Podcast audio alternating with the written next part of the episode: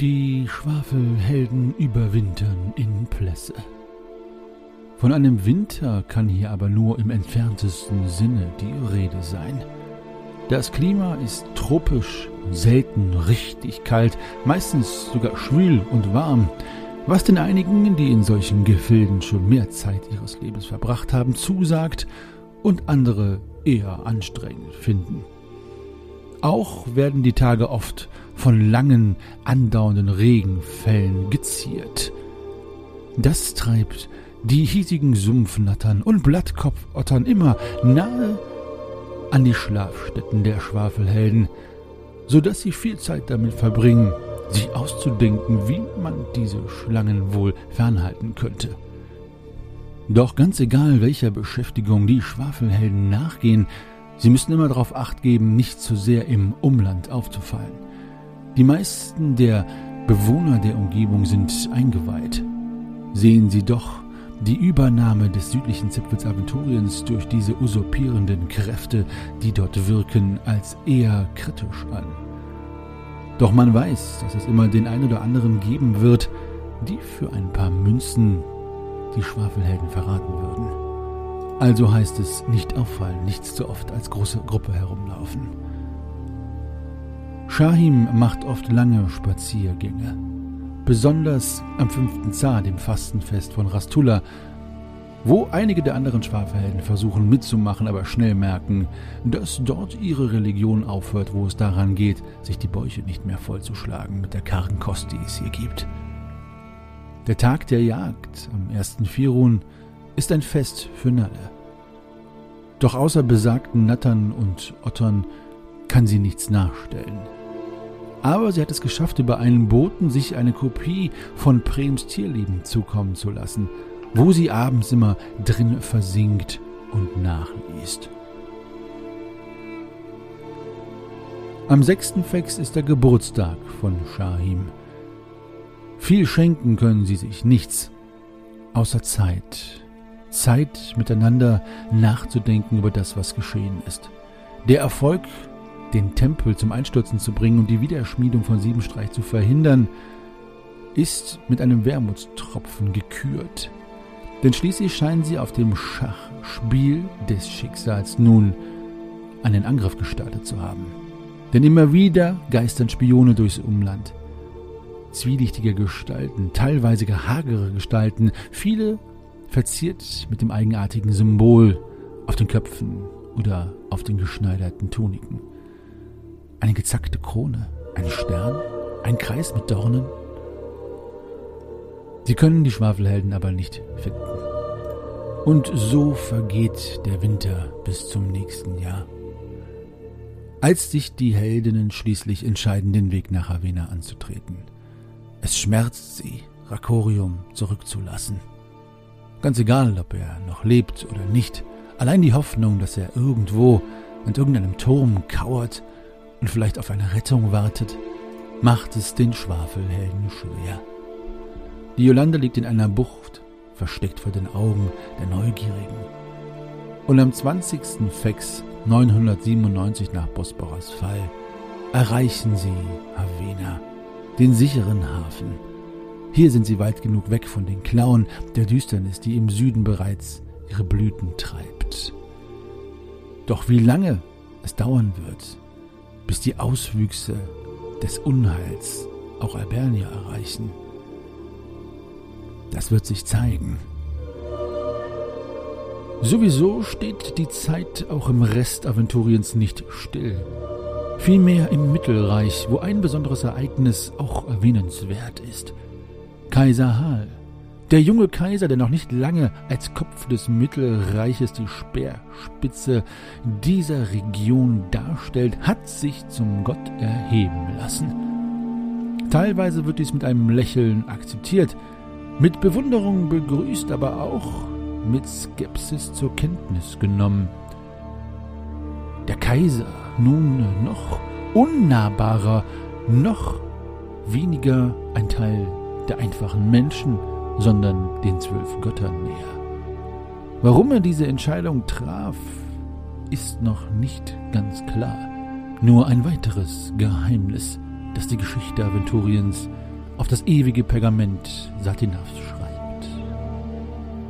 Erstmal wird in Havena durchgeatmet, eingekauft, gut gegessen, gut geschlafen, sich gesäubert nach Möglichkeit.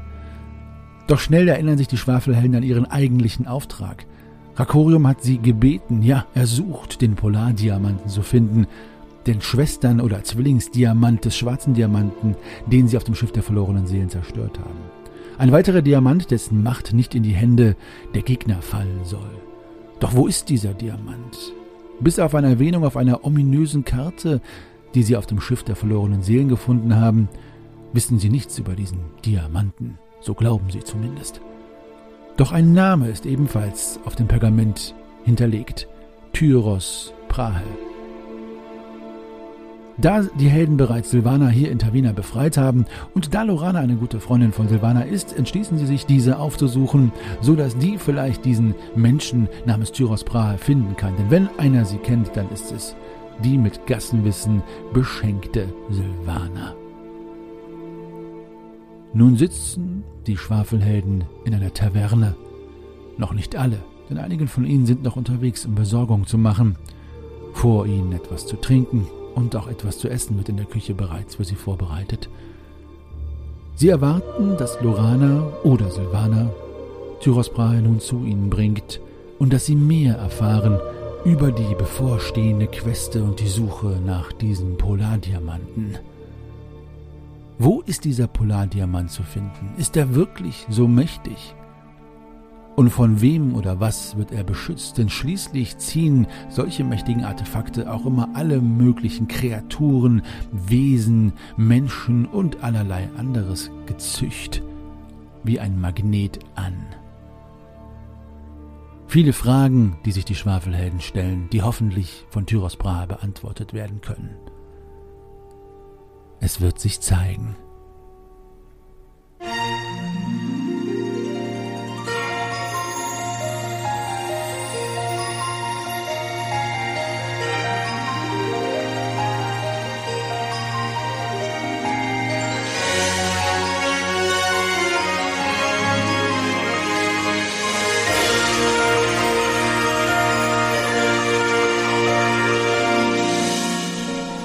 Schwafelhelden.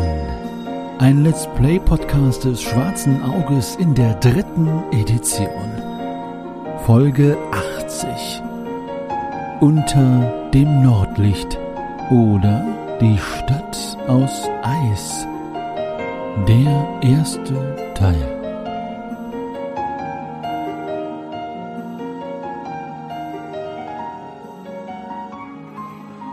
Ihr lieben Schwafelhelden, so sitzt ihr nun am 20. Fex, dem Wassertag, gegen Abend im Hotel Großmast, das Hotel, wo ihr die letzten Tage schon verbracht habt, seitdem ihr euren Weg nach Havena gefunden habt aus Plesse, endlich, wo ihr den langen Winter ausgeharrt habt. Im Moment sind allerdings nicht alle von euch da, sondern nur Greifax, Nalle und Grimm sind da und haben bereits vom Wirt Olkenstock und seiner Schankmaid Junta ein Bier bekommen. Vielleicht unser Zwerg schon das zweite, wer weiß. Definitiv. Ihr wartet noch auf die Ankunft von euren anderen Gefährten, die teilweise noch mit Beschäftigungen und anderen Dingen in Havena unterwegs seid. Aber wie es so eure Art ist, habt ihr natürlich jetzt auch die Gelegenheit, erstmal miteinander zu schwafeln, miteinander zu sprechen, bis eure Gefährtinnen ankommen. Also, es ist an euch. Hab, habt ihr auch was Schönes für Shahim? Die gleiche Frage wollte ich auch gerade stellen. ja, ich habe was sehr Schönes gefunden.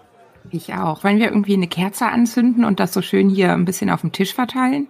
Ich wollte fragen, ob ich ihm was von mir schenken kann. Also, ja, ich habe jetzt nichts Schönes gefunden oder wusste einfach nicht, was ihm gefallen würde. Jetzt schenkst du ihm deine alten Gewänder? Nein, nein, nein. Ich dachte an mein Brettspiel, das ich habe.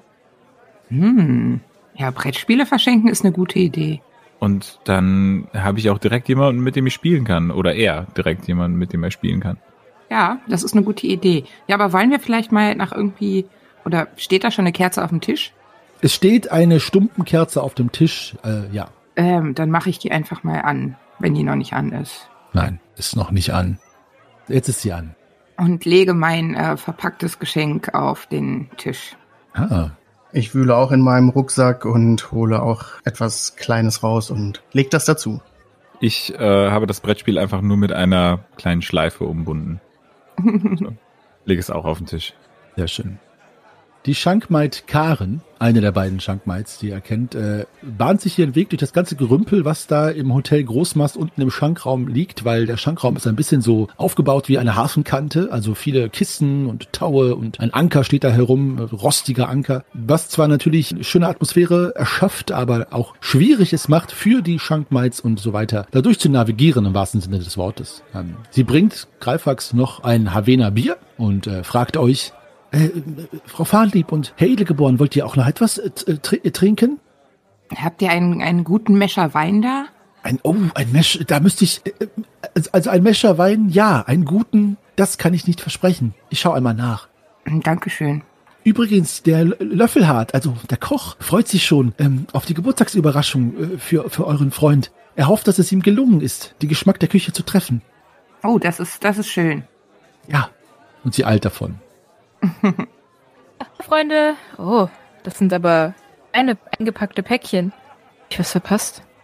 Sag nicht, du hast den Geburtstag von unserem Wüstensohn verpasst. Oh. Oh. Und habt ihr allem was besorgt? Okay. Ähm. Wir haben es dir doch noch gesagt. Ja, irgendwie, du weißt doch, mit meinen Gedanken bin ich manchmal woanders. Oh, was mache ich denn jetzt? Äh, ähm, ach so, eigentlich, ja, Silvana kommt gleich. Soll ich ausrichten. Oh, ja, äh, konnte sie diesen, diesen Tyros ausfindig machen, weißt du das? Hm? Die bringt sie mit. Na, da bin ich ja mal gespannt. Ja. Ah, ich schenke ihm einfach eine Flasche Wein. Das ist nie verkehrt. Na, das ist doch total passend. Aber er trinkt dummerweise nichts. Er kann sie anschauen. er kann sie dir geben. Ich spiele ihm ein Lied auf meiner Harfe. Ach, das ist schön. Ah, das ist schön. Oh ja, du spielst das Geburtstagslied, das ist doch nett. Ja, zum Zartag viel Glück. Zartag viel Glück. Okay. Das könnt ihr ja auch singen gleich. Nein, Lorana okay. singt das. Lorana genau. Singt, so, ja, genau. Sie singt doch mit. Karen kommt noch einmal an und bringt äh, einen Kelch mit dem Wein, der tatsächlich etwas schal schon aussieht. Die Art und Weise, wie das Licht sich in dem Wein reflektiert. Für eine Kellnerin wäre es sofort zu erkennen, aber auch für jemanden, der nur gelegentlich Wein trinkt, seht ihr schon, dass es dann doch etwas eigenartig aussieht, der Wein. Aber ja, es äh, erfüllt seinen Zweck und sie eilt wieder davon.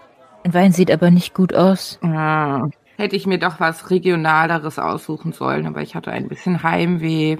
Oh, vielleicht schmeckt er ja besser, als er aussieht. Bier doch mal. Mm, ich schnupper erst mal dran und schieb ihn dann von mir weg. Habt ihr eigentlich noch mal was von Rakorium gehört? Ich habe irgendwie ein schlechtes Gewissen, dass wir ihn einfach dagelassen haben. Ob er da irgendwie wieder rauskommt? Ich meine, er ist schon ein bisschen krauzig, aber vermissen werde ich ihn schon. Na, noch ist er ja nicht tot. Hoffe ich. Nee, das glaube ich auch nicht. Wahrscheinlich sind, wer auch immer das ist, die Leute, die ihn festhalten, schon total genervt von ihm. Ganz bestimmt.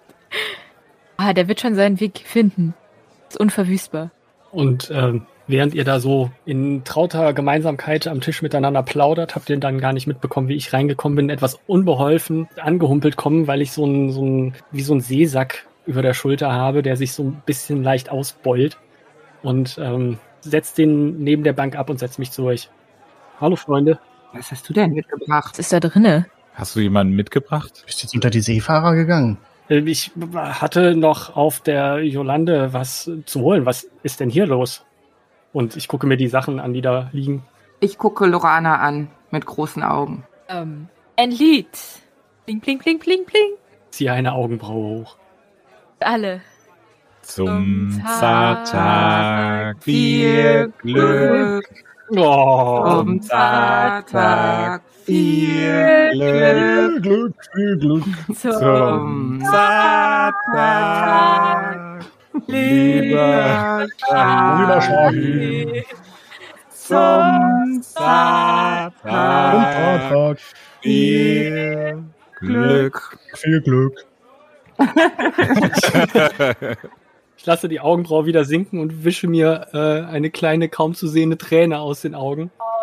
Guck mal, wir haben auch Geschenke für dich. Ah, das, das, ich, ich bin ganz gerührt, meine lieben Freunde, und ähm, gucke auf den Tisch und gucke auf meinen Seesack und gucke auf den Tisch und dann öffne ich den Seesack und sage, ich, ich habe euch auch etwas mitgebracht. Und ich greif da rein, so wie man das halt so macht, wenn man irgendwie in so einer, in so einer Hermine-Tasche sucht. Irgendwie, ich gucke so nach oben und fummel dann irgendwie so ein kleines Bündelchen raus und reiche es Nalle rüber. Es ist so ein bisschen so was Längliches. Ihr müsst jetzt gleich alle mal so nacheinander auf eure Nachrichten gucken. Ich lasse euch mal kurz die Zeit, die Nachrichten zu lesen. Während ihr euch alle staunend erstmal wundert, dass Shaim euch was mitgebracht hat, kommt der Koch Löffelhart, den ihr kennt, mit seinem harten Löffel äh, und einem großen Tablett aus Holz, das offensichtlich ein Tablett ist, das äh, extra für den Novadi hier benutzt wird, weil er ja von fremden Tabletts nicht isst. Uh. Zu dir mit einem dampfenden Eintopf und guckt einmal dich an mit einem breiten, zahnlosen Grinsen und sagt, Shaim, ja, ich habe versucht, dir den Computer-Eintopf zu machen. Was, den Computer-Eintopf? Ja, Computer, also Computer ist eine Geflügelart in der Novadi-Küche. Der Computer. Computer, Computer-Eintopf, ja. Und er stellt den hin und ähm, er schwappt über und du siehst natürlich, ja, es ist nicht ganz genauso, wie es aussieht, aber selbst nur die Erinnerung daran, an dein Zuhause und diesen Eintopf nach der Art, wie es die Novadis äh, in der Wüste kochen, stimmt dich natürlich äh, wohlgesonnen. Oh, wow. Er stellt auch fünf kleine Pinchen auf den Tisch, wobei das eine natürlich mit einem alkoholfreien äh, Milchgetränk gefüllt ist und die anderen sind äh, Schnäpse für deine GefährtInnen. Alles Gute nochmal. Und er geht wieder davon.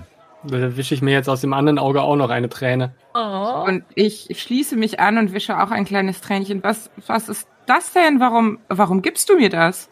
Also äh, nur kurz zur Erklärung. Ich habe jetzt den anderen auch allen schon was Ah, geschickt. perfekt. Mhm. Okay. Also ne, ich habe halt so, als er kam, irgendwie der der Wirt, äh, habe ich versucht so möglichst jedem irgendwie ein ein Bündel zuzuschieben. Und äh, jetzt sitze ich da vor meinem dampfenden Teller und den den fünf Pinchen und sage dann, äh, naja, vielleicht erinnert ihr euch in äh, Pless meine langen Spaziergänge. Ich habe mich ein wenig bemüht, was Schönes zu machen, auch auf der Überfahrt. Und ähm, ja, Das hast du selber hergestellt. Ihr wisst doch, ich habe diesen Stoff gefunden und wir haben so tolle, großartige Abenteuer schon miteinander äh, erlebt. Da wollte ich euch einfach etwas Persönliches geben als, als äh, dafür, dass ihr quasi meine Familie fernab der Heimat seid. Oh. Du hast uns eine Uniform gemacht? Äh, Nein, die hast nur du. Ich hab, ich hab diesen und hebe ihn hoch, diesen total schönen äh, Pfeilköcher bekommen. Oh, schaut mal hier, das ist, ich kann es ja gar nicht glauben. Und ich packe ein graues Wollhemd aus mit einem abgesetzten Kragenrand. Ärmelsäumen und Unterkante sind aus senfgelbem Brokatstoff, der mir sehr bekannt vorkommt. und äh, ich freue mich wie Bolle und ziehe meine Werkzeugschürze aus und lege sie zur Seite und streife mir das direkt über und rutsche rein und reißt es direkt an meinen Armen etwas ein. Oh nein! Oh, too huge. Ach, ach hm, ja. Ach, ich freue mich trotzdem. Vielleicht trage ich es einfach unter meinem gelben Leinenhemd. Als Unterhemd. Ach, ich danke dir. hm, oh, was große Muskeln. Lorana, was hast du denn da? Ähm, ich habe ah, für Weinflaschen einen Behälter. Wird sie nicht kaputt gehen? Das ist passend. Ja, auch in einem Senfgelb. Sehr schön. Äh, Shahim, eigentlich solltest du hier Geschenke auspacken. So los. Ja, es ist dein Zahltag. So war. Ja, ja ihr, ihr seid doch das Geschenk der Welt an mich. Oh. Ich ziehe aber auch noch äh, mein Geschenk an, was ich bekommen habe. Ich habe ein, Oh, sorry. äh, eine halbwegs elegant wirkende Leinentunika. Äh, Halbwegs. Bekommen. Ja, steht hier so. also Ja, äh, also ich habe keine Seide bekommen. ja, aber auch wieder aus dem bekannten Stoff und ähm, ja, ich find's einfach super. Also vielen, vielen Dank. Also ich, ähm, ich werf sie mir mal über. Ja, ich sehe ein bisschen schlachsiger aus dadurch, aber ich trage sie mit sehr viel Freude. Also sitzt besser als die Priester, Priestergewandung. Ja, das auf jeden Fall. Jetzt muss ich mir eigentlich äh, eine neue Rolle überlegen für, für diese Leinentunika. Vielleicht können wir ja mal uns überlegen, wer ich dann in dieser Leinentunika sein könnte. Brocatius. Brokatius. Brokat. Ja. Kann ich mich mit anfreunden? Ja. Aber jetzt, Shahim, pack mal deine Geschenke aus.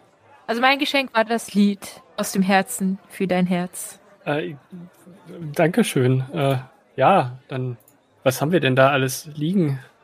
Also, mein Geschenk könnte nicht, nicht passender sein als für diese Situation gerade. Ich greife auf den Tisch und gebe dir ein kleines äh, quadratisches, also so 10 mal 15 Zentimeter äh, Objekt. Päckchen, Objekt in die Hand eingepackt. Okay, ich, äh, ich wiege das in der Hand und ähm, wie, wie schwer ist das so ungefähr? Och, äh, ist nicht allzu schwer. Also ja, Wie man es von der Größe erwartet. ja. Okay. Hm. Und dann mache ich mich daran, das aufzumachen. Ganz neugierig. Dein erster Blick fällt auf eine sehr schön verzierte hölzerne Schatulle mit Intarsien und Schnitzereien. Oh. Denn ich weiß, da stehst du immer sehr drauf, da warst du immer sehr begeistert, wenn du irgendwo sowas in die Hände bekommen hast. Ich verspreche dir auch, da ist kein Giftdorn dran. Aber da drin ist noch was. Da drin ist noch etwas. Und ich nehme die andere Hand, gehe oben dran und äh, öffne die Schatulle. Genau, und drin siehst du ein Sammelsurium unterschiedlichster farbiger äh, Garne und äh, Ah! Nähnadeln, Stricknadeln und was dein Herz so begehrt, damit du dein Schneidertalent etwas weiter ausbauen kannst. Ein Traum. Oh nein, und ich schiebe ihm mein Geschenk hin und äh, sage ihm, naja, dann hast du vielleicht jetzt zwei. Oh, Dann verrate ich euch lieber nicht, was ich mir hab kaufen müssen, um euch diese schönen Geschenke zu machen. Oh. Ja. Tja. ah, nein, das ist super cool. Ja, ich, ah, ich weiß gar nicht, was ich sagen soll. Die kriege ich auf jeden Fall alle verwertet. Da habe ich keinen Zweifel. Ja, und äh, mein Geschenk, das einfach nur in einer Schleife zusammengepackt ist, ist ein äh, Brettspiel, also ein Holzkasten, den man aufklappen kann. Und darin ist ja so eine Art Halma-Spiel drin mit schwarzen und weißen Steinen. Ja, mega. Spieltechnisch äh, bedeutet das Nähset übrigens, das habe ich mit Henny so ausklamüsert, dass du, wenn du das benutzt, einen Schneidernvorteil bekommst und da drin einen unendlichen Vorrat an Nadeln und Garn hast. Also da musst Ja. du dann auch nicht mehr in Zukunft irgendwie neu kaufen. Du darfst aber natürlich auch gerne das von Nalle nutzen. Und gilt dein für beide. Also deswegen ist es natürlich. du hast also einen doppelten unendlichen Vorrat. yeah. Ja, aber dann kann ich ja einen bei mir tragen, den anderen auf der Jolande oder da, da gibt's, da gibt's auf jeden Fall Verwendung für. Ja. Vielleicht sind ja auch unterschiedliche Garne da drin, sodass du die kombinieren kannst. Bestimmt. Ja, also meins ist auf jeden Fall ein, äh, ein Lederetui mit äh, Shahims Initialen und ein hübsches Wüstenmotiv eingeprägt und halt im Inneren befindet sich auch ein Nähset, ein exquisites Nähset. Dann ist das vielleicht für die Reise tauglicher mit dem Mit Etui. dem Etui, ne? Ja. Ja, ich bin ganz gerührt. Tja, Shahim, vielleicht heißt es auch, dass wir nicht immer wollen, dass du nackt durch die Gegend läufst. Äh, dann greife ich nochmal in meinen Sack und hole mir das raus, was ich mir selber auch genäht habe.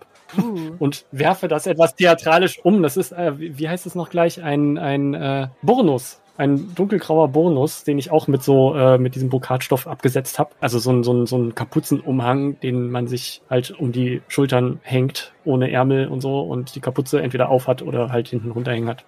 Mhm. Gibt es Wow. tatsächlich nicht nur in Aventurien, sondern auch diesseits des Kanons. Ja. Schick. Der ist auch in Gelb aus dem Brokat, oder was? Nee, der ist auch, der ist so wie dein Hemd quasi in so einem dunkelgrauen Stoff, der dann Ah, äh, halt nur um den, um den Rand von der Kapuze und halt unten um den, Gesäumt. ja, genau, Sticht also auch nicht so ins Auge, wenn man in den Gassen unterwegs ist. Das ist sehr gut. genau. Außer stecken noch Nadeln drin. Au, ah! Schön.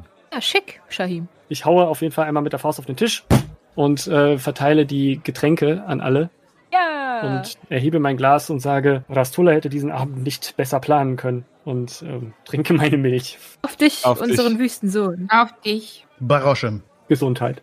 Ihr trinkt aus die Milch und den Schnaps und langt auch tüchtig zu, denn ihr habt natürlich auch alle Schüsseln bekommen, um diesen Komputer-Eintopf zu genießen. Sitzt jetzt gerade nach dem ganzen Gerede etwas sch- schweigend da und ähm, sollte es noch etwas geben, was einem von euch auf dem Herzen liegt, so möge er oder sie jetzt sprechen, denn ihr sitzt ja alle jetzt endlich wieder mal in diesem Schankraum des Hotels Großmast zusammen. Freunde, eine Sache habe ich aber noch, die mich ein wenig um den Schlaf gebracht hat. Und ich habe dieses ähm, Amulett rausgeholt, was ich von unserer exischen Begleiterin bekommen habe. Ah, Hört ihr das manchmal auch? Es macht so seltsame, surrende Geräusche. Ach, ich dachte, du hättest Probleme mit dem Darm. Das ist das Medaillon? Ja, Zeig mal her. Ist das irgendwie mechanisch? ich habe noch nichts Mechanisches daran erkennen können. Ich reich's dir mal rüber. Spürst du irgendwas? Es vibriert.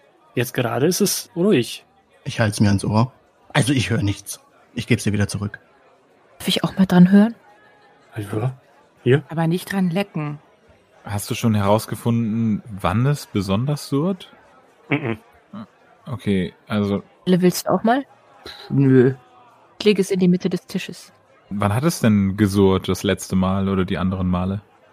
Äh, wann hat es das letzte Mal gesurrt? Irgendwann äh, Anfang der Woche. Um welche Tageszeit? Oder Und unregelmäßig oder? Es ist so, so als, als wäre es eigentlich gar nicht da, dieses Surren, aber dann, aber wiederum doch. Mal länger, mal kürzer, mal morgens, mal abends. Du kannst ja mal irgendwie versuchen, dir zu merken, in welchen Situationen das so ist. Vielleicht hat es ja wirklich was irgendwie, äh, dass es zu bestimmten Zeiten oder aus Gründen surrt. Sicher, dass das kein Tinitosch ist? Vielleicht möchte es einfach nur wirklich nach Hause.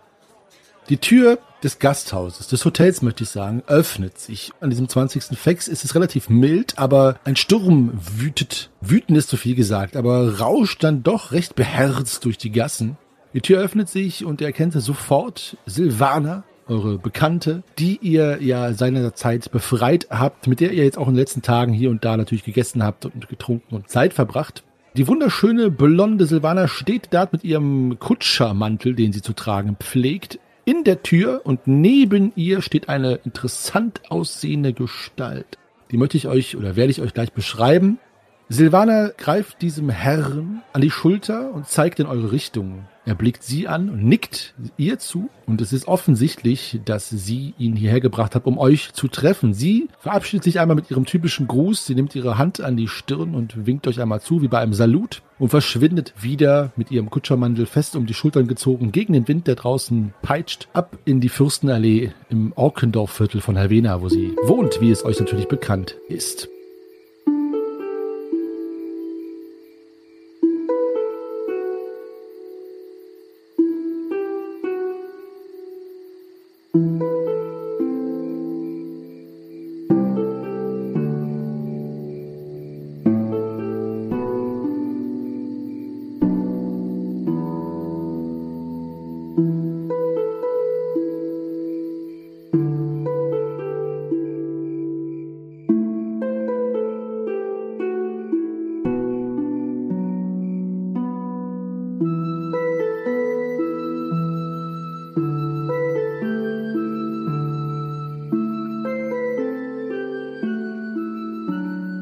Alte Mann trägt ein langes, wallendes Gewand, das mit magischen Symbolen bestickt ist.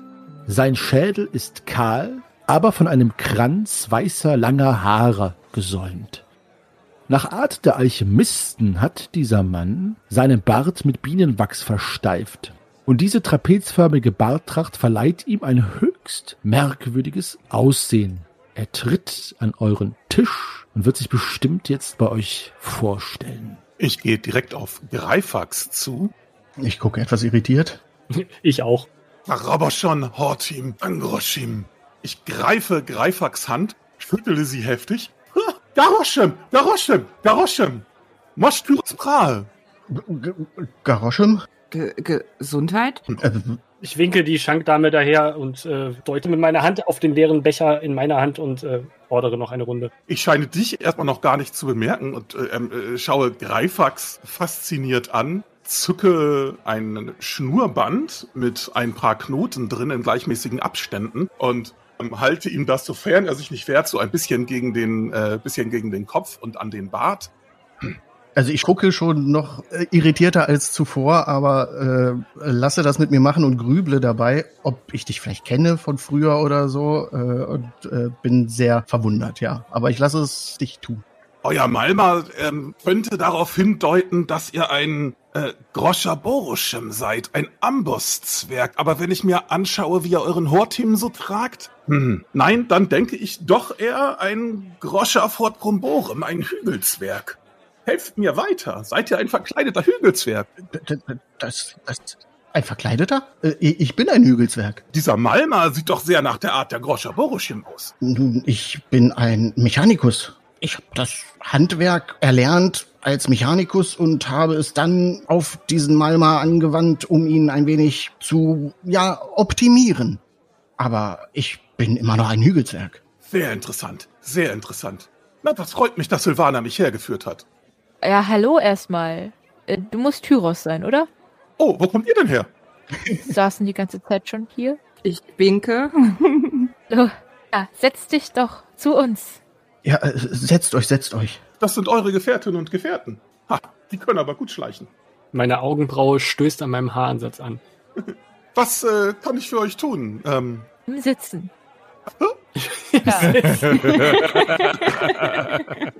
Greifax, willst du? Wir sind ja irgendwie unsichtbar. nein, nein, ich kann euch sehen. Ich, ich krame mal eben in meinem Rucksack rum und hole die Landkarte heraus und äh, frage Tyros, äh, Tyros, äh, ist diese Karte von euch? Das ist eine Landkarte mit äh, Tyros Prey, also mit dem Namen darauf.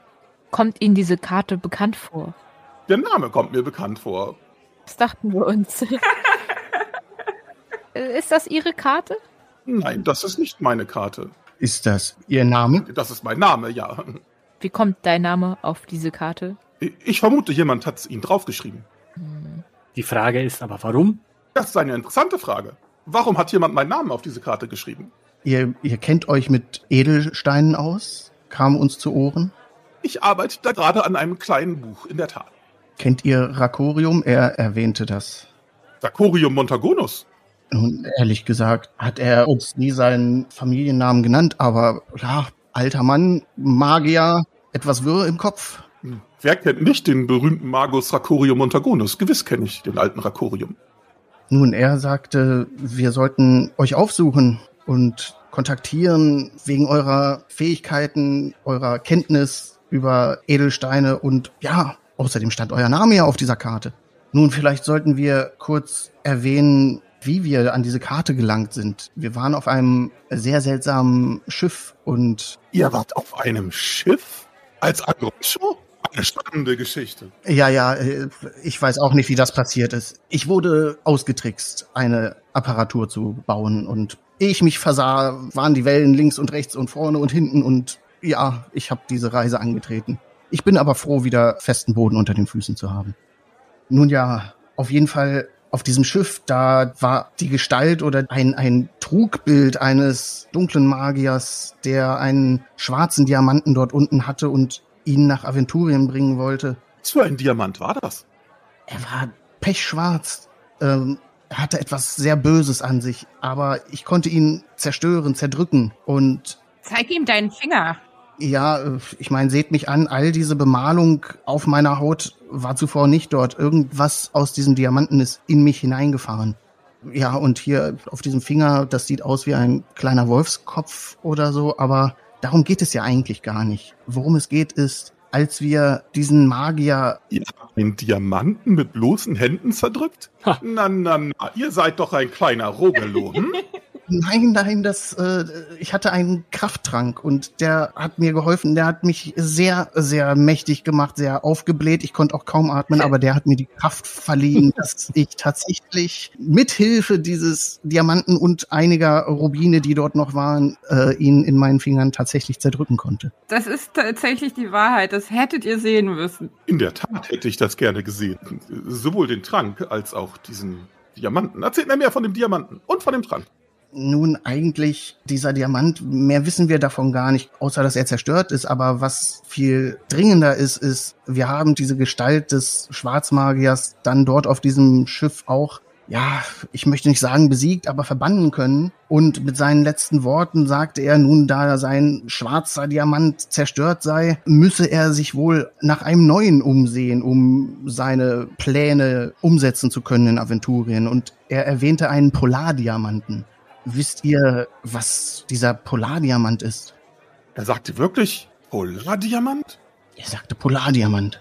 Aroboshan Hortiman Angroshim, wie ihr sagen würdet. Nun, ge- gewiss kenne ich den Polardiamanten. Adamas Polaris. Der Polaris. Oder wie ihr Angroshim sagt, Agam Bragab. Ich bin schon länger sicher, dass es den gibt. Agam Bragab? Äh, Der Polardiamant ist Agam Bragab? In der Tat. Hallo? Klärt uns mal jemand auf? Oh, Nun, es ist eine alte Geschichte, eine alte Sage der Angroschim. Aber wir haben einen am Tisch. Vielleicht mögt ihr selbst erzählen. Ja, ja. Ja, äh, jeder Angroschim kennt diese Legende. Aber das war mir ja gar nicht bewusst, dass, dass das Agam Bragab sein soll. Greifax. Entschuldige. Ich stopf mir genüsslich mein Pfeifchen. Entschuldigung, Agam Pragak heißt so viel wie Leuchtapfel. Äh, Ja, das, das ist wahr, das ist wahr. Also, ja, lasst mich doch einfach erzählen, wie meine Mutter mir diese Legende berichtet hat. Wenn wir draußen vor den Hügelhäusern saßen und in den Himmel schauten nachts, dann pflegte sie gern von dieser Legende zu sprechen. Lasst mich kurz nachdenken, sie geht in etwa so. Vor vielen, vielen Jahren, als es noch keine Menschen und keine Elfen gab und nur Götter und Zwerge in Aventurien lebten, da stolperte Rukus, der Zwerg, bitterlich schluchzend durch einen dunklen Stollen, dem Tageslicht entgegen.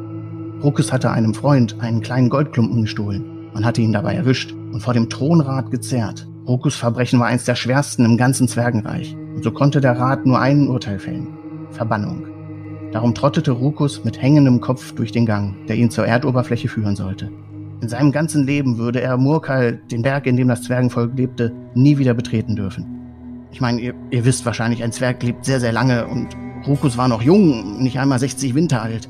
Dicke Tropfen rollten über seine Wangen und tränkten seinen kupferfarbenen Bart. Seine Augen brannten und sein Blick war trüb. Der Gang vor ihm wurde heller, die Außenwelt konnte nicht mehr fern sein. Rukus stieß einen tiefen, verzweifelten Seufzer aus. Und gerade in diesem Augenblick stolperte er über einen Stein. Rukus stürzte, schlug sich das Knie auf, fluchte einen Zwergenfluch, rappelte sich wieder auf und versetzte dem Stein einen. Der Brocken kollerte ein, zwei Ellen über den Boden. Rukus fluchte noch einmal, weil er sich die Zehen gestoßen hatte. Er warf einen empörten Blick auf das Hindernis und riss die Augen auf. Heftig zwinkerte er die Tränen fort. Der Steinbrocken, das ärgerliche Hindernis. War das nicht ein Edelstein, ein Diamant, so groß wie ein Zwergenkopf? Es konnte keinen Zweifel geben. Sogar ein jugendlicher Zwerg wie Rukus stellt so etwas mit einem Blick fest. Blitzschnell hob Rukus den Stein auf, presste ihn mit beiden Händen gegen die Brust und rannte los. Er lief und lief, bis er wieder vorm Tor von Murka stand. Den Wächtern brauchte er nichts zu erklären. Sie warfen nur einen Blick auf den Diamant und öffneten das Tor. Rukus aber eilte geradewegs zum König, warf sich vor ihm auf die Knie, was immer noch sehr schmerzhaft war, denn er hatte sich ja das Knie gestoßen. Aber er streckte ihm einfach diesen Stein entgegen. Natürlich wurde Rukus in Gnaden wieder aufgenommen. Der König selbst schliff den Diamanten und in einem Sommer und zwei Wintern schuf er einen Zwergenbrillanten von fast unerträglicher Schönheit. Nach dem Schleifen war die gleißende Kugel immer noch so groß wie ein dicker Apfel. Deswegen gab der König dem Stein dann auch den Namen Agambragab, was wie gesagt so viel heißt wie Leuchtapfel. Der Stein war lange Zeit die Zierde des Thronsaals in Murkal. Doch eines Tages verliebte sich Zwergenkönig Fafka in Ifirn, die Tochter des Wintergotts. Um sie zu gewinnen, versprach ihr der König sein ganzes Reich. Alle Zwerge sollten Ifirns Sklaven sein. Doch die Göttertochter lachte nur. Hier, nimm Agambragab, flehte König Fafka. Dieses Geschenk wird mit seinem Feuer dein Herz erwärmen. Ich nehme es nur an, damit du nicht glaubst, etwas versäumt zu haben, erwiderte sie. Er griff den Stein und verschwand für immer aus Murkal. Der Zwergenkönig grämte sich von da an unablässig und wurde schließlich von seinem Volk, das sich einen fröhlichen König wünschte, vom Thron gestoßen. Ifrin aber besprach den Stein, erfüllte ihn mit ihrer göttlichen Kraft und verwendete ihn, um das Herz ihres Reiches zu markieren. Und so kommt es, dass Seefahrer und Wanderer Ifirn zu Dank verpflichtet sind. Denn wie sollten sie sich sonst in der Nacht orientieren, wenn es nicht den Nordstern gäbe? Und dieses Himmelslicht ist nichts anderes als eine Spiegelung Agam Bragabs am Dach des Himmels. Ja, das ist die Legende.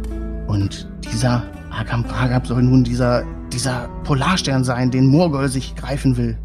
Eiche Sindesalchemistenschrank. Wo seid ihr da nur hineingeraten?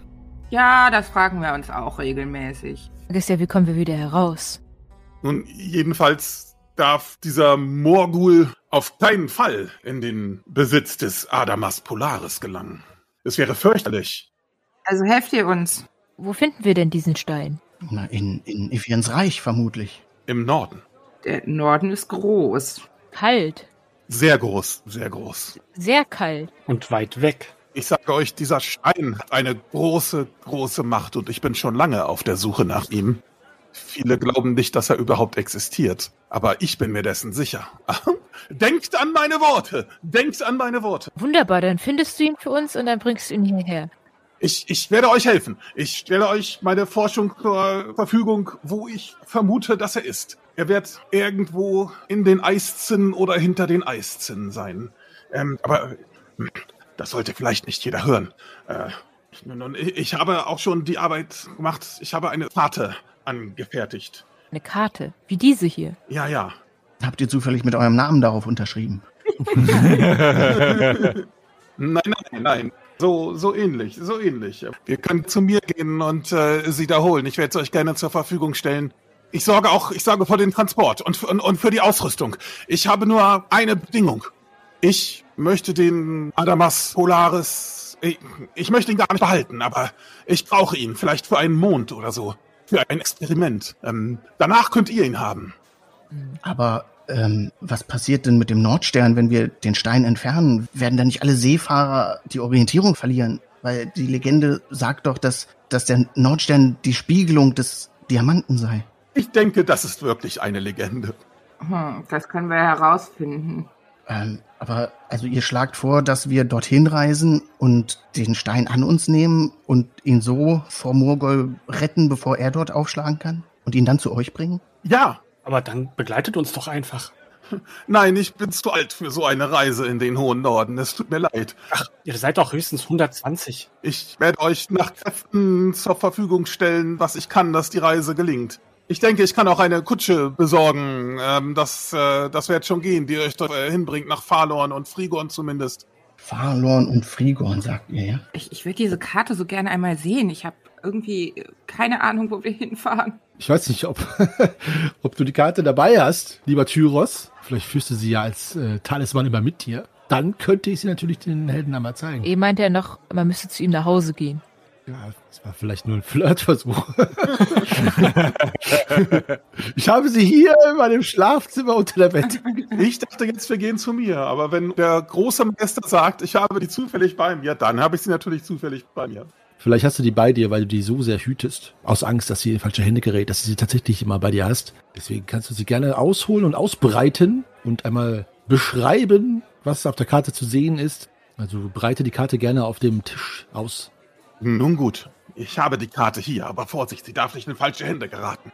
Deswegen trage ich sie auch immer bei mir.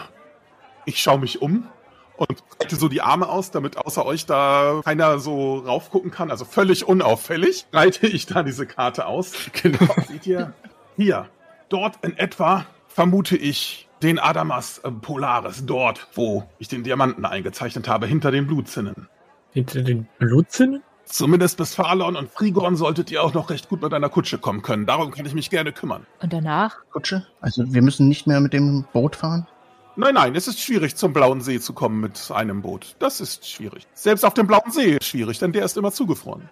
Ihr könnt mal eine Geografieprobe machen. Äh, alle. Äh, wo war denn der Spaß nochmal da oben? Oh Gott. Ja, nicht geschafft. Leider auch nicht. Nee, da oben kenne ich mich nicht aus. Lorana war noch nie Schnee. Ah, Moment, das könnte. Ja, der Wüstenkerl, der weiß es. Der Wüstenkerl weiß es, weil es vielleicht, das ist normale Spekulation, ein novalisches Sprichwort gibt, das sagt vom Süden Aventuriens bis zur Blauen See. Das heißt, es ist tatsächlich ganz, ganz, ganz oben, wenn man sich das Aventurien mal vorstellt, wirklich im obersten, boah, im obersten Zehntel Aventuriens. Also es ist wirklich sehr, sehr, sehr weit weg. Von hier beinahe so weit weg wie nach Brabak, nur in die andere Richtung. Das weiß Shahim. Freunde, ich glaube, wir sind bisher nur höchstens die Hälfte unserer Reise gegangen, wenn ich das so sehe. Hälfte?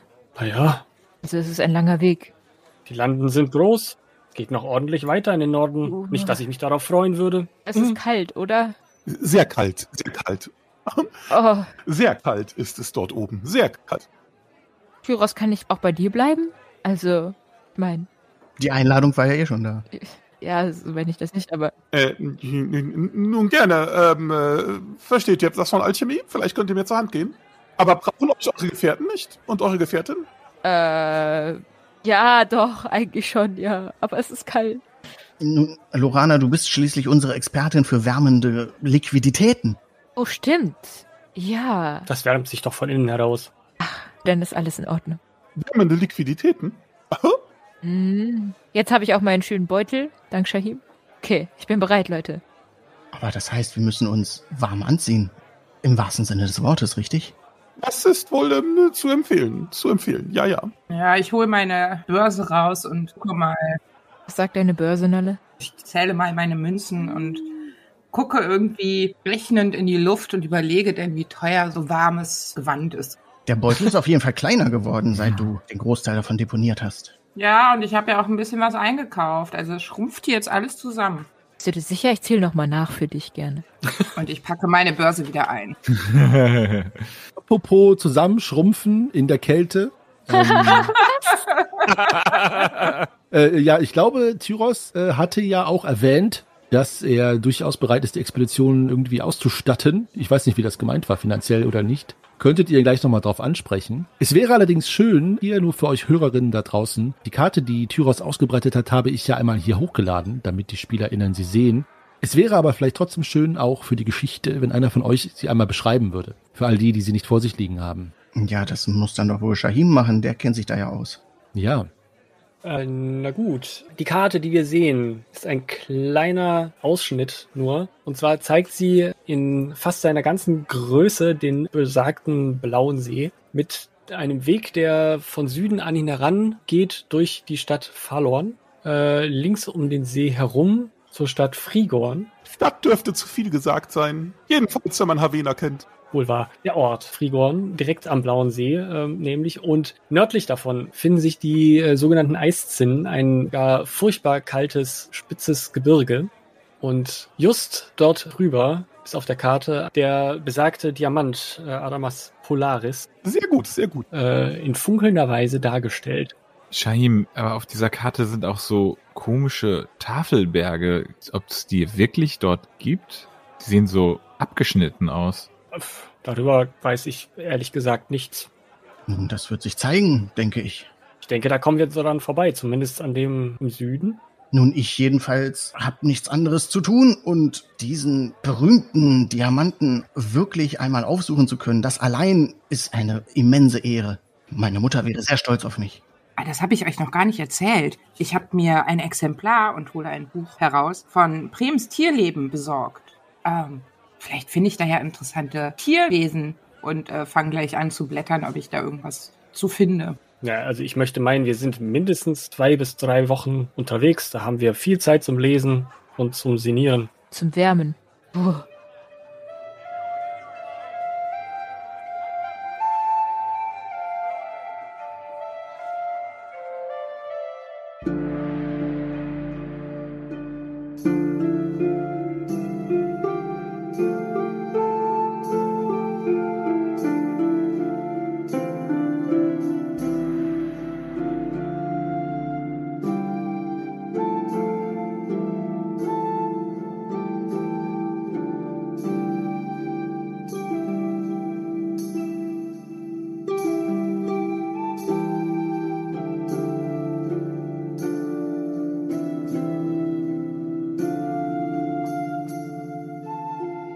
Jemand von euch Schlitten fahren? Nee. Nee. Ich kann äh, Sanddünen herunter äh, schnellen. Ich kann Hügel hinunterkullern. Hm, na, ein Anfang.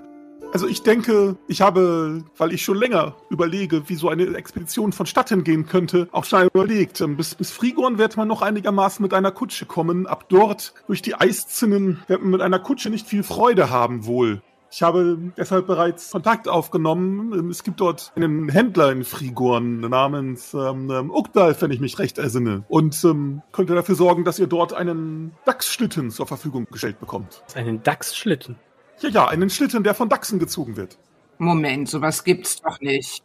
Nun, ähm, ich kenne mich im hohen Firun nicht so aus, ähm, aber warum sollte dieser Händler dort mir einen Bären aufbinden? Oder einen Dachs. Oder ein Dachs. Also, dass Dachse einen Schlitten ziehen, das habe ich ja noch nie gehört.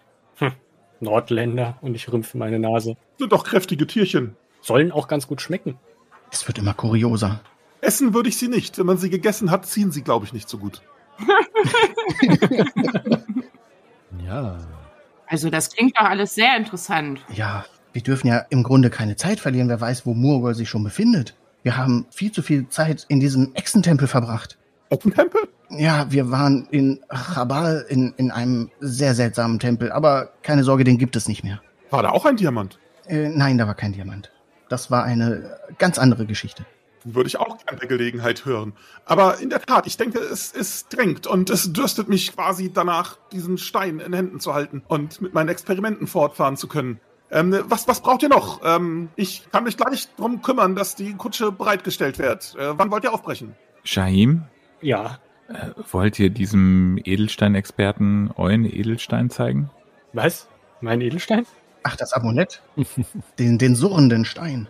Ein surrender Stein? Ach stimmt, das ist ja ein Edelstein-Amulett, ja natürlich. Ähm, äh, ja, werter Tyros. Und ich äh, greife in die Innenseite meiner Kutte und hole dieses äh, blaue Edelstein-Amulett heraus und halte es ihm etwas zu nah an sein Gesicht, in der Hoffnung, dass es jetzt anfängt zu surren. Ja, dieses hier, es macht Geräusche von Zeit zu Zeit. Ganz, ganz leise.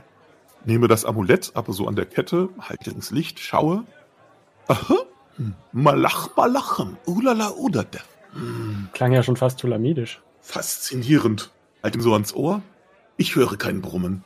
Hm. Vielleicht nicht jetzt, aber Wo habt ihr den her? ähm, aus dem Süden. Ich glaube, der ist von viel weiter weg. Ah, das würde mich interessieren. Dieser Schliff ist auch ungewöhnlich. Hm, den müsste ich genauer ansehen. Ich werde ihn euch nicht überlassen können. Bedauerlich, bedauerlich. Der bedarf dringend einer weiteren Untersuchung. Er könnte ja auch gefährlich sein. Aber Shahim, wie ist es denn? Ich meine, wir kommen ja eh wahrscheinlich wieder hierher zurück, wenn, also ich meine, du wirst ihn ja auf der Reise eh nicht abgeben können. Vielleicht zur Sicherheit? Ich funkle Nalle ein wenig äh, grimmig dreinblickend an und sage, aber das war ihr letzter Wunsch. Aber ist es nicht vielleicht besser, ihn sicher hier aufzubewahren, bis wir zurück sind? Er ist bei mir genauso sicher wie überall sonst auch. Ein fremdartiges Ding, ein gar fremdartiges Ding. Äh, Wir sollten nicht vergessen, dass Morgold den Namen Tyros Prahe kennt und insofern ist vielleicht bei Tyros selbst der Stein auch gar nicht so sicher und Tyros, ihr solltet auf euch aufpassen, weil eventuell wird Morgol auch erst bei euch aufschlagen wollen, um eure Expertise abzufragen. Da hast du recht, wie gut das Mogol uns nicht kennt.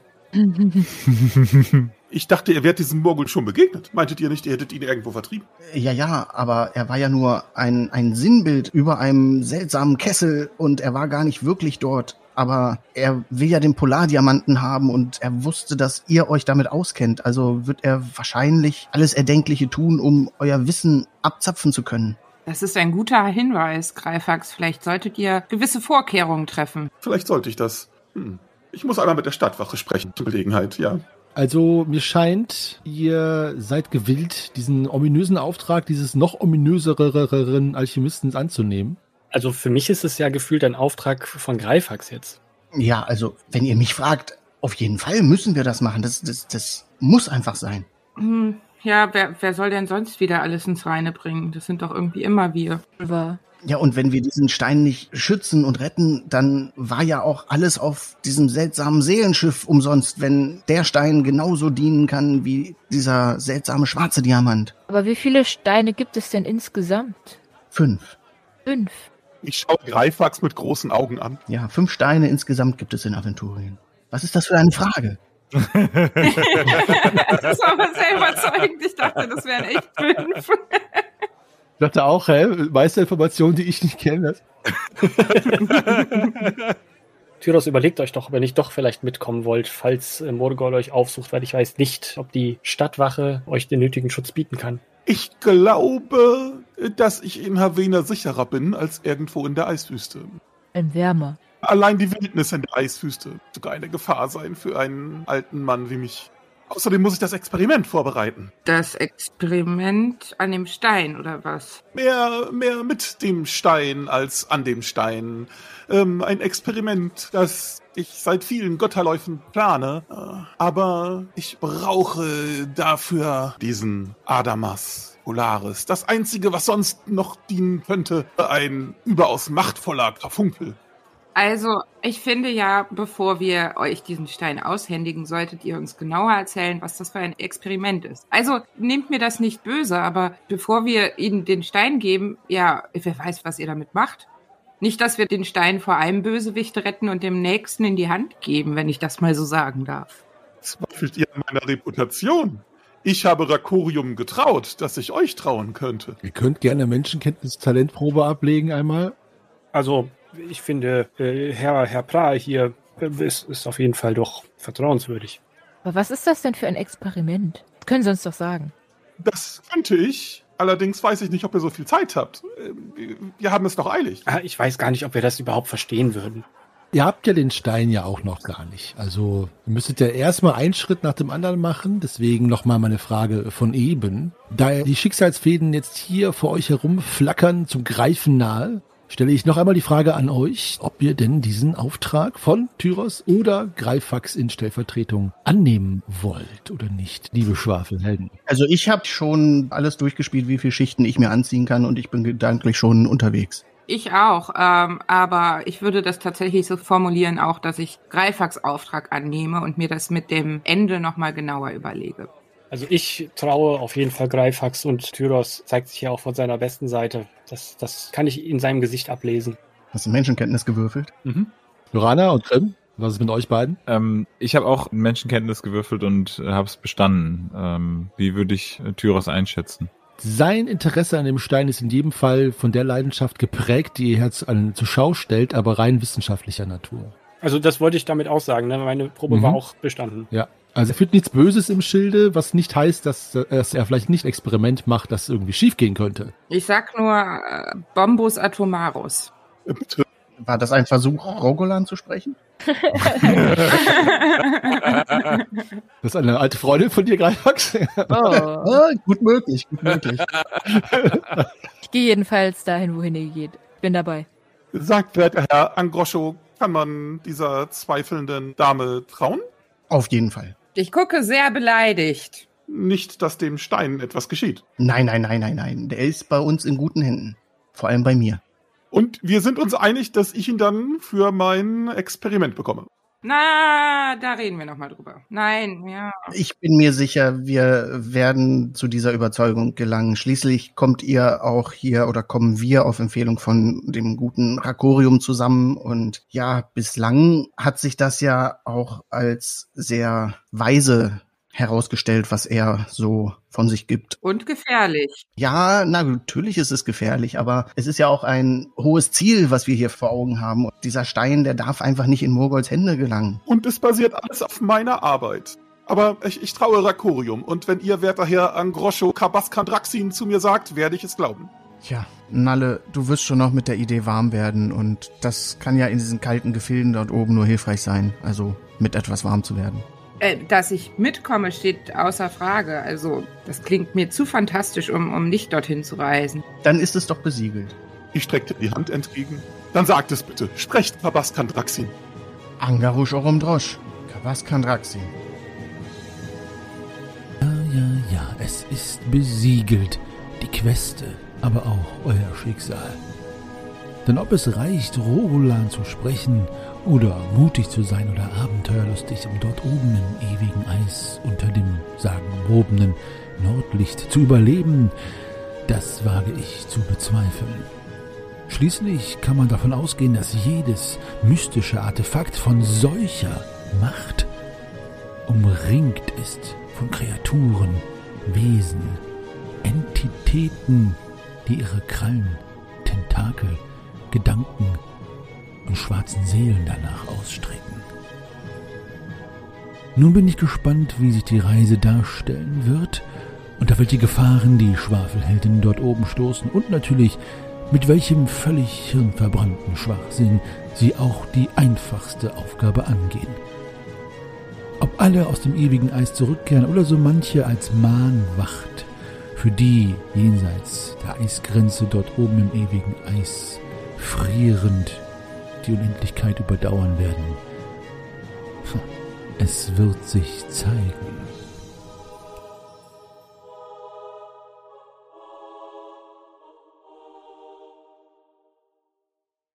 So, ihr lieben Meister Henny hier noch einmal willkommen zurück aus der Winterpause in ein neues Jahr voll schwafeliger Abenteuer. Das beginnt mit Unter dem Nordlicht. Ja, die Queste ist äh, im Sack, möchte ich mal sagen. Und dann geht es jetzt weiter nächsten Sonntag mit Unter dem Nordlicht mit der Reise in den besagten Norden. Wir freuen uns, dass ihr wieder dabei seid und wir sind sehr gespannt auf dieses neue Jahr. Welche Abenteuer dieses Jahr mit sich bringt. Ein Jahr mit den Schwafelhelden. Nicht das letzte, sondern eines von unendlich vielen, die wir noch zusammen bestreiten werden. Ich freue mich drauf. Danke, dass ihr uns die Treue haltet und auch hin und wieder mal verzeiht, wenn es länger dauert. Wir waren im Eifelurlaub. Die einen oder anderen von euch haben es ja mitbekommen und deswegen ist die Folge erst heute rausgekommen. Der, der übrigens da Tyros Prager gesprochen hat, war niemand anderes als Lars von den Meistern, der nicht nur einer unserer Meister aus den Meistergesprächen ist, sondern auch einer unserer Bäcker bei Steady und ich möchte es mir wie immer bei jedem neuen Abenteuer, das wir starten, nicht nehmen lassen, auf Steady hinzuweisen.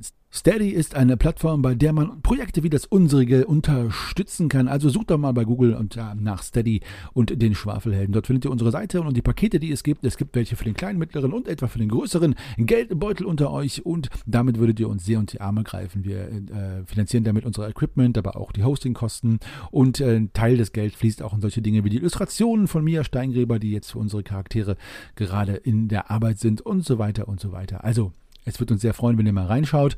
Es gibt auch ein paar Goodies. Das sollte nicht der einzige Grund sein, dass ihr es macht, aber natürlich lohnt es sich auch trotzdem, uns zu unterstützen, selbst wenn ihr nur Goodies abgreifen wollt. Es gibt nämlich die Sonderfolgen. Ja, zum Beispiel alle Solo-Folgen werden auch in der Reihenfolge dort gespielt, weil wir spielen ja alle Abenteuer in der Reihenfolge. Allerdings sind die Solo-Folgen nur für die Steadybacker verfügbar. Und äh, andere Systeme, wie zum Beispiel Light oder so und Nicht-Schurke werden dort gespielt. Es gibt Porträts mit uns allen, wo wir uns vorstellen und Interviewfragen beantworten und, und, und. Andere Sachen gibt es dort auch. Von Treuegeschenken ganz abge abzusehen. genau, von Treuegeschenken wird abgesehen. Nein, von Treuegeschenken nicht zu schweigen. Also schaut doch mal rein. Wir freuen uns, wenn ihr uns unterstützt und so oder so freuen wir uns von euch zu hören. Also schreibt uns, kommentiert bei Facebook, Twitter oder Instagram oder schreibt uns eine Depesche, äh, eine E-Mail meine ich an depesche.schwafelhelden.de. Ich verwechsel das jedes Mal. Es war auch keine gute Idee, zwei Kommunikationsformen für das eine oder gleiche Wort zu wählen. Wir sind auch bei discord.schwafelhelden.de zu finden. Dort könnt ihr auch beitreten und mit uns schwafeln und dort tauschen wir uns ebenfalls jetzt aus. Aber jetzt erstmal wünsche ich euch viel Spaß beim Schwafeljahr 2022 und nächsten Sonntag geht es weiter mit Unter dem Nordlicht, wo die Heldinnen sicherlich dann früher oder später auch im ewigen Eis landen werden. Und ob das für sie gut ist oder nicht, wie mein teurer, alter, satanistischer Ego-Meister Henny gesagt hat, wird sich natürlich zeigen. Bis dahin bleibt gesund, rollt die Würfel. Ich verbleibe als euer ewiger Geschichtenerzähler und Weltenspinner Meister Henny.